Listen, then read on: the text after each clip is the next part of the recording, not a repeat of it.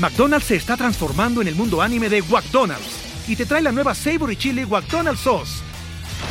Los mejores sabores se unen en esta legendaria salsa para que tus 10-piece chicken wack papitas y Sprite se conviertan en un meal ultra poderoso.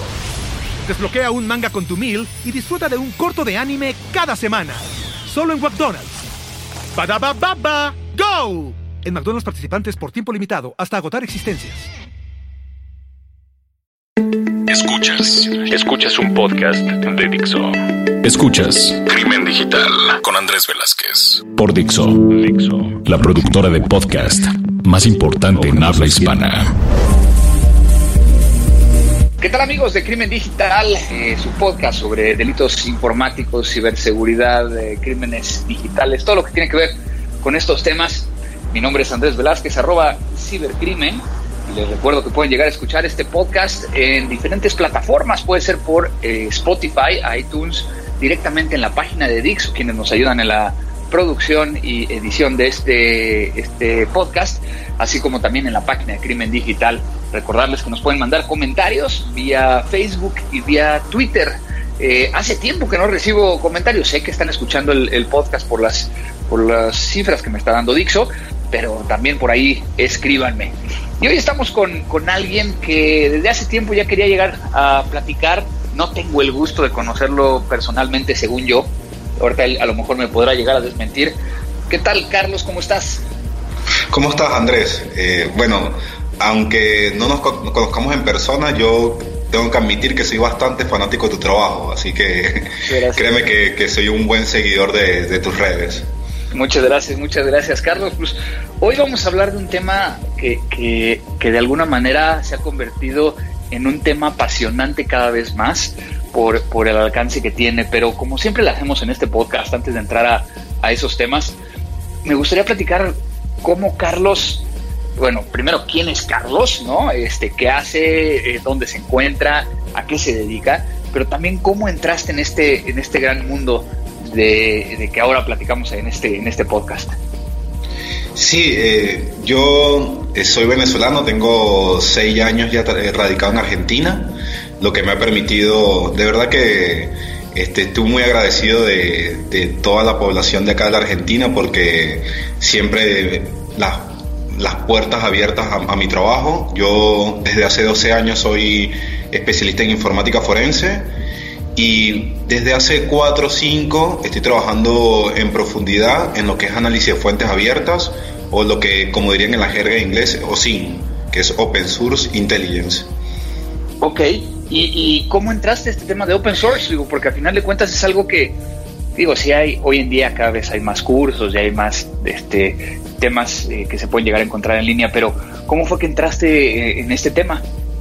Sí, sabes que lo que en mi caso sucedió, eh, eh, trabajando en diferentes investigaciones, eh, sobre todo en forencia de dispositivos móviles, me conseguía con la problemática que, bueno, que le sucede a todos el que se dedica a esta área, en, no solo en Latinoamérica, sino en el mundo, que es eh, los controles que tienen estos dispositivos, llámese cifrado, problemática en los accesos, lo que fuese, ¿no?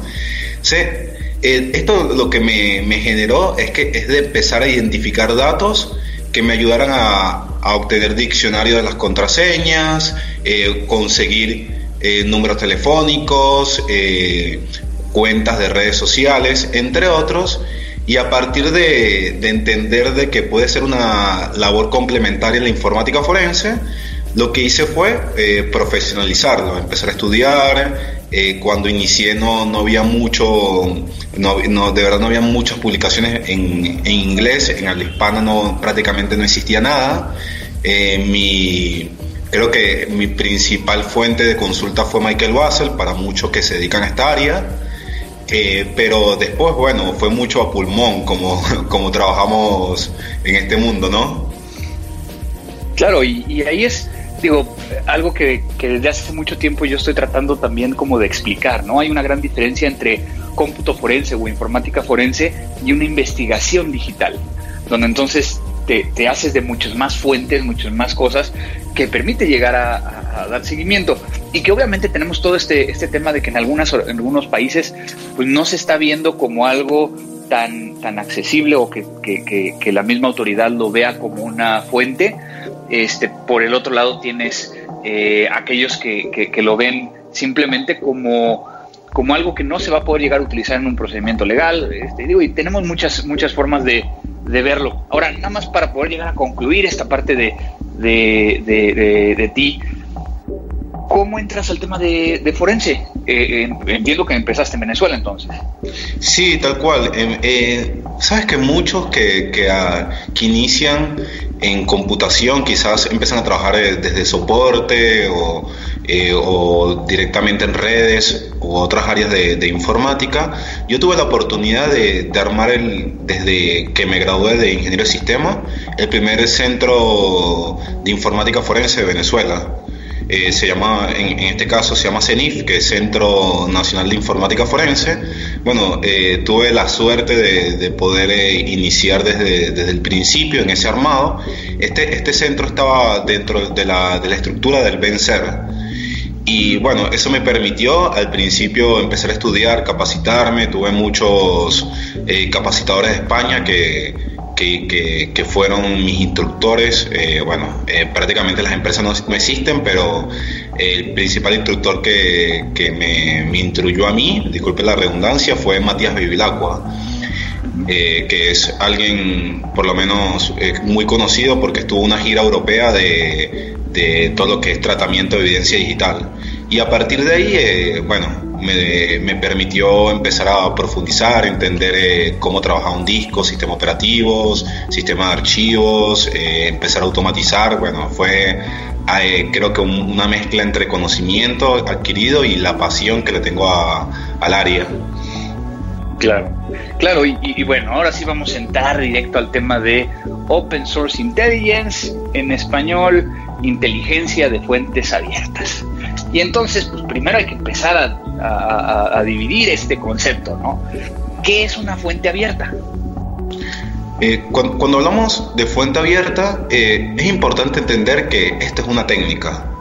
Eh, por más que muchos quieran darle un tratamiento científico, es una técnica que nos permite acceder a datos de fuentes abiertas, que en este caso tenemos que diferenciar lo que es una fuente pública de una publicada. Eh, y prácticamente la diferencia es eh, que una fuente pública, el usuario, empresa, eh, proporciona los datos para que sean publicados en Internet.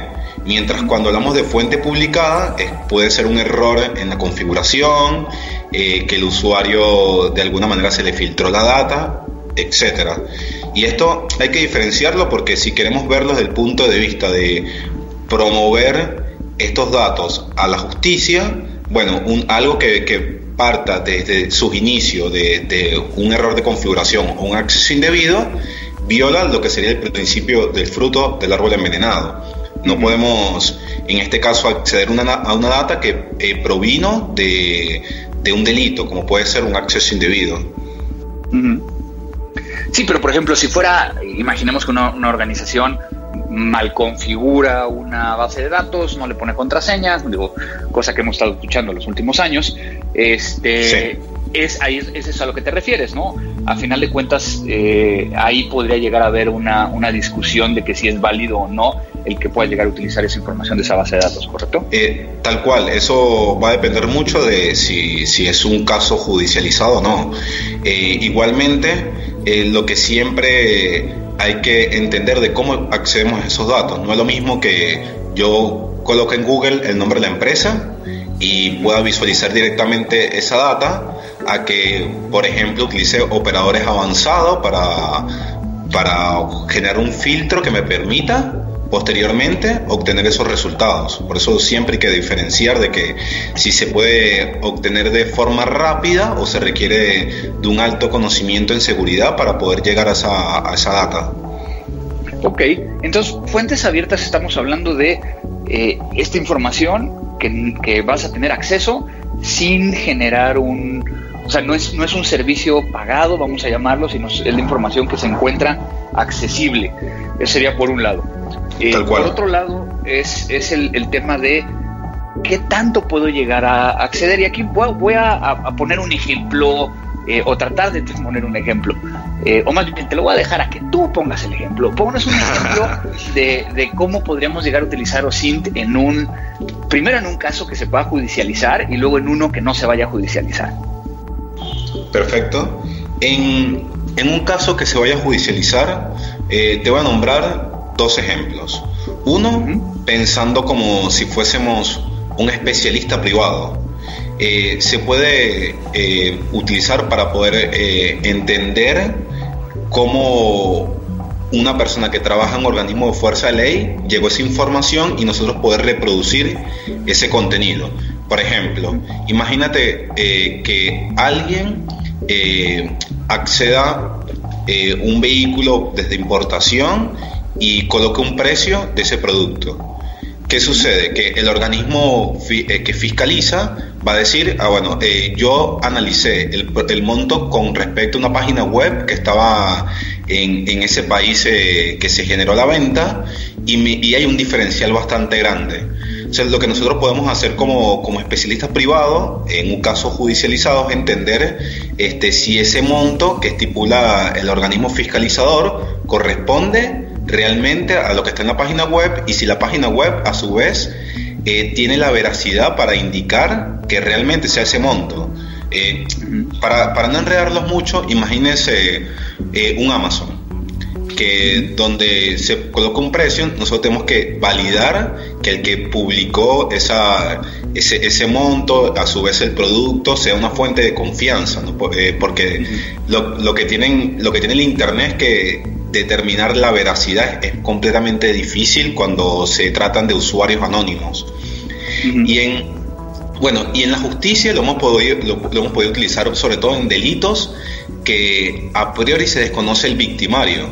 Imagínate un caso de injuria o calumnia donde no se sabe eh, quién puede ser el victimario y, no, y tampoco se tienen elementos a secuestrar en un lugar del hecho, porque si conocemos victimarios, más no vamos a poder identificar eh, dónde es el domicilio para poder obtener eh, este, elementos para hacer pericias, ¿no?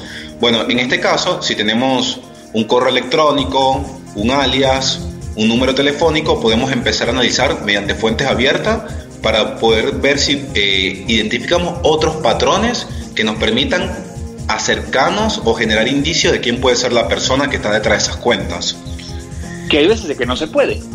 Que hay veces que no se puede. Yo te diría que es muy difícil, pero bueno, por suerte eh, cada vez se crean mejores protocolos y procedimientos para poder eh, tratar de llegar a esos datos. Y bueno, y en un ámbito privado se puede utilizar para identificar amenazas en contra de la compañía, este, por ejemplo, personas que estén filtrando contraseñas, eh, y eso puede generar un, ingreso este, a, la, red de, la, organización. Entonces, lo que se hace es analizar sitios eh, donde normalmente se filtren estas credenciales y si visualizar si eso puede ser posteriormente una explotación hacia servicios dentro de esta organización. Y ahí estamos hablando no nada más de, sitios como Pastebin, sino también eh, eh, iríamos hasta la Deep Web, Dark Web y todo esto. O sea, ¿qué, cual. ¿qué tanto tiene, no? ¿Qué tanto tiene eh, de posibilidad de llegar a, lugares tan oscuros, no? Tal cual, sí.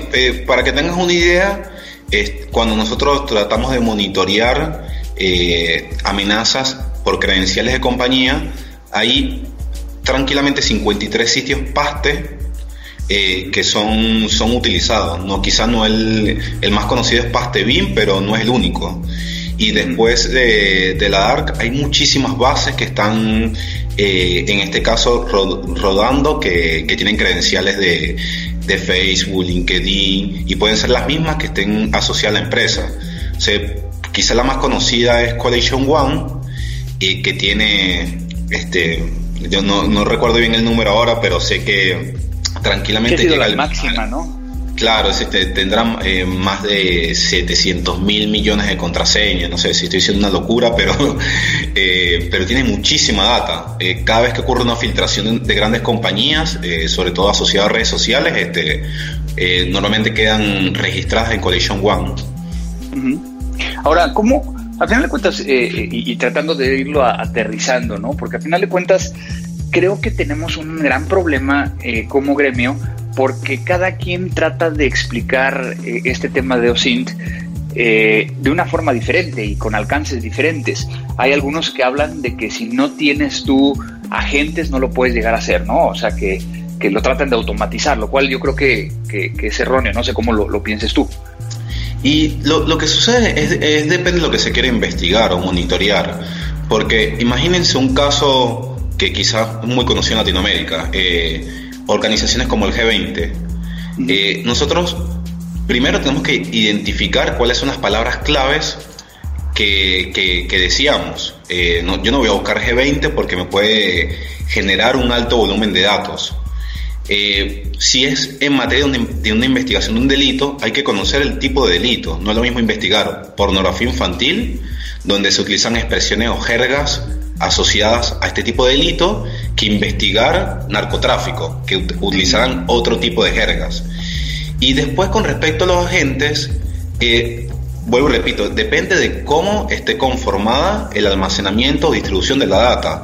Si es una, investigación, de, por ejemplo, de, enriquecimiento ilícito, quizás eh, identificando las fuentes de confianza asociadas a, la ubicación de la persona y posteriormente entendiendo las expresiones y la jerga, se puede armar un buen documento asociado a, a cómo la persona incrementó su capital. Ahora, si es un delito más complejo, como el, que mencionaba de pornografía infantil o narcotráfico, quizás si, se requieren agentes encubiertos o agentes reveladores, que en este caso no solo se obtengan datos públicos, sino también esos datos públicos sean eh, utilizados para interactuar contra los victimarios y poder establecer eh, más personas que estén dentro de esas redes, etcétera. Sí, y ahí es, es donde, donde precisamente, eh, y qué bueno que lo dijiste, ¿no? Estos, estos temas de crear cuentas encubiertas para poder llegar a estar dándole seguimiento, pues el tema de, de, OSINT no es algo de, ah, me voy a poner a hacerlo este, mañana durante dos semanas y después ya me voy a regresar a hacer lo que estaba haciendo. Creo que es algo que, que tienes que ir cultivando y que tienes que ir desarrollando para lograr tener acceso a esas fuentes que necesitas, ¿correcto? Exactamente. Yo siempre aclaro de que OSINT eh, no es una fuente pública donde yo voy a visualizar la data, eh, corto el resultado y lo pego en un informe, porque eh, dentro de su fase hay que procesar y analizar esos datos, hay que volverlo un producto de inteligencia. Es decir, no, es, no, es, no, es, agarrar y buscar el nombre de la persona en Facebook y encontrar su perfil. Claro, eh, no es así, porque imagínate vos que, que, que tienes cierta fama en el gremio. Eh, tranquilamente alguien pudo usurpar tu cuenta y crear un Facebook muy similar con tus fotos. Entonces, por eso yo tengo que, de alguna manera, validar que realmente sos vos y no, no es una, una persona que usurpó tu identidad. Eh, y por otro lado, también hay que entender eh, el momento en que lo analizamos. Te, te voy a dar un ejemplo. Acá en la Argentina hace algunos meses se celebró el G20, que era el evento que te había mencionado. Y ahí por lo menos había cuentas que indicaban, este, ¿por qué no colocamos una bomba en la Plaza de Mayo, que la Plaza de Mayo es la que está al frente de, la Casa Presidencial? Claro, y, mueren los 20 presidentes, eh, en este caso quizá lo, lo más importante del mundo.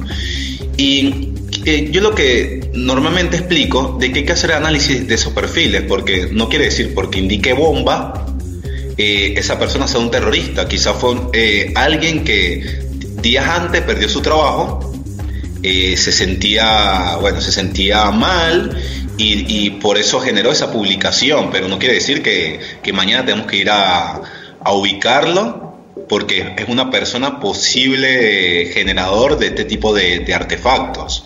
Eh, siempre hay que analizar el contexto de, de las publicaciones.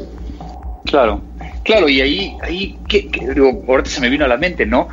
Que ya ves que, que, los norteamericanos lo que están haciendo es de que si tú estás en el aeropuerto y tuiteas bomba, puede llegar a ser que tengas un problema. ¿Es una aplicación de OSINT ese, ese caso? Sí, porque ahí, ahí es lo que, lo que trata es, es de monitorear y normalmente cuando se monitorea se georreferencia para tratar de identificar etiquetas o latitudes y longitud en base a una ubicación. Eh, ¿Qué sucede? Que yo, por lo menos mi forma de pensar es que las redes sociales eh, en este caso se basan mucho en un sentimiento. Por lo menos Twitter, eh, si lo queremos comparar con los siete pecados capitales, la ira. Hay muchas personas que en algún momento cuando están enojados con un servicio, con el gobierno, terminan tuiteando. Y por eso es que hay, digo que hay que analizar el entorno, el contexto. Eh, Instagram es mucha vanidad. Si nos guiáramos por Instagram, todos seríamos felices y hermosos, ¿no? Por eso siempre hay que hacer un criterio este, eh, que se basa mucho en experiencia para entender eh, qué quiere publicar la persona y si esos datos pueden ser útiles en el marco de una investigación. Y entonces, ¿qué es lo que nos hace falta en OSINT? ¿O cuáles son los retos de, de esta de esta disciplina, como, como lo decías hace rato? Eh, lo, primero es eh, capacitar, que estamos haciendo nosotros un esfuerzo enorme en ello, a fiscales, jueces y abogados, para que entiendan que es un dato público y no fue accedido de forma ilegal. Eh, por otro lado, entender de que no solo es fuentes de consulta, sino también es importante el conocimiento de análisis de inteligencia, es decir, de poder valorar los datos obtenidos y esos datos convertirlo en información y, posteriormente en un producto de inteligencia.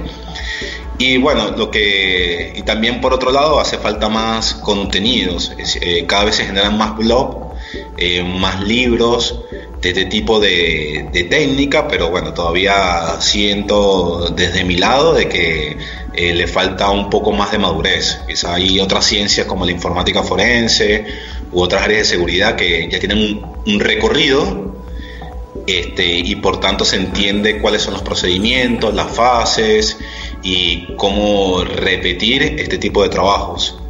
Pero yo creo que también es algo que, la misma forma en cómo está evolucionando el Internet, eh, las reacciones que, se tienen a través de eh, situaciones como por ejemplo cuando Facebook va al Congreso y que eso hace que cambien sus términos y condiciones, que cambien la forma en que están publicando información y demás, pues hace que, que esta disciplina tenga que ser cambiante todos los días, porque hoy lo tienes, mañana no.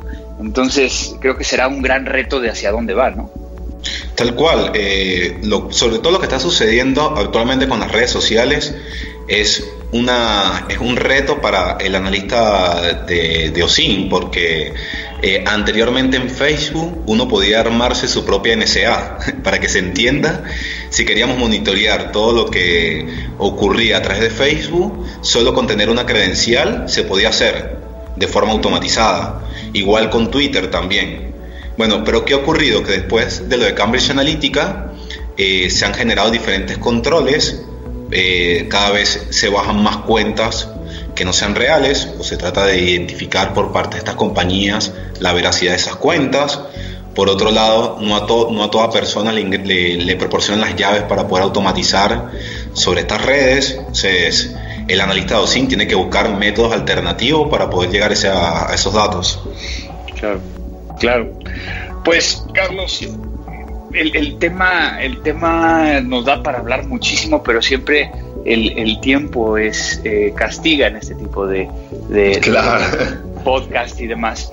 Eh, pero me queda muy claro, ¿no? Creo que el OSIN puede llegar a ser utilizado, como bien decías, tanto para la fuerza pública como para la iniciativa privada, que, que todo este tema que platicaste de de, por ejemplo, las organizaciones que pueden llegar a estar eh, buscando alguna amenaza hacia su organización, de que alguien esté eh, hablando mal o tratando de hacer algo o incluso eh, utilizando la marca para, proponer, un fraude, que lo hemos estado viendo en, América Latina de, forma que, está incrementándose. Pues una solución es precisamente esto, ¿no? El, tema de, de OSINT y que creo que será cada vez más utilizado, inclusive que podamos llegar a ver eh, un especialista en OSINT ya como, como ese nombre ¿no? dentro del, de la estructura de las organizaciones o incluso de las empresas que dan este tipo de servicios.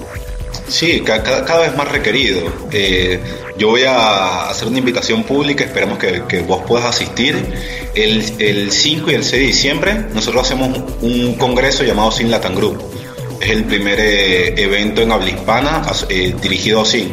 Bueno, estaría bueno que si vos tienes espacio en agenda, que yo sé que tiene la agenda muy ocupada, pero estaría bueno que, puedas asistir no solo como, como escucha, sino también que si puedes eh, este, asistir dando una presentación, bueno, eh, después te, voy a proporcionar la, eh, este, esta propuesta formalmente. Y cada vez, te voy a robar dos minuticos, es, tan importante este tipo de técnicas, para que tengas una idea, ahora yo estoy siendo partícipe como instructor de Interpol, eh, cada vez está, se, está, se, está, utilizando más. Eh, Interpol está eh, realizando entrenamientos para ser más profesionales a investigadores sobre este tipo de ramas, sobre tratar de identificar las personas más buscadas, cuáles son sus posibles domicilios, este, identificar patrones de, como vos indicabas, de amenazas, este, entender eh, cualquier tipo de, delito, sobre todo delitos complejos como pornografía infantil. Bueno, eh, cada vez se trabaja más en ello, en generar no solo conocimientos, sino también manuales para este tipo de técnicas. Claro, claro. Pues Carlos, ¿dónde te pueden llegar a, buscar si alguien quiere llegar a, este, a estar en contacto contigo? Eh, mi Twitter es arroba carlosloyo23 es donde más eh, estoy activo, así que cualquier duda eh, estoy a su disposición para eh, responder cualquier inquietud. Pues perfecto, Carlos. Muchísimas gracias por, por, este tiempo, por este platicarnos de, esto, de este tema que es apasionante y que podríamos llegar a estar hablando mucho tiempo. Gracias también por la invitación. Obviamente, este, ya platicaremos si puedo ir, si no puedo ir. Obviamente, espero que venga acompañado de un asado y un buen claro. Este, a pesar de que, de que, de que, ¿cómo se llama? Tú no eres originario de ahí, pero creo que ya ese país este, te adoptó como tal. Digo, también si quieres que nos echemos una arepa de, de, queso hermano o de reina pepiada, también me la echaría con mucho gusto.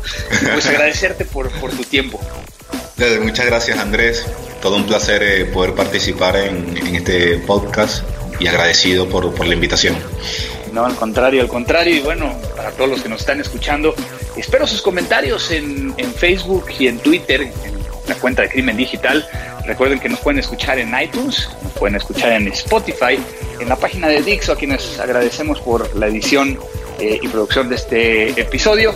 Y finalmente, pues en la página de Crimen Digital. No me queda más que despedirme, como siempre me despido. Esto fue Crimen Digital. Dixo presentó Crimen Digital con Andrés Velázquez.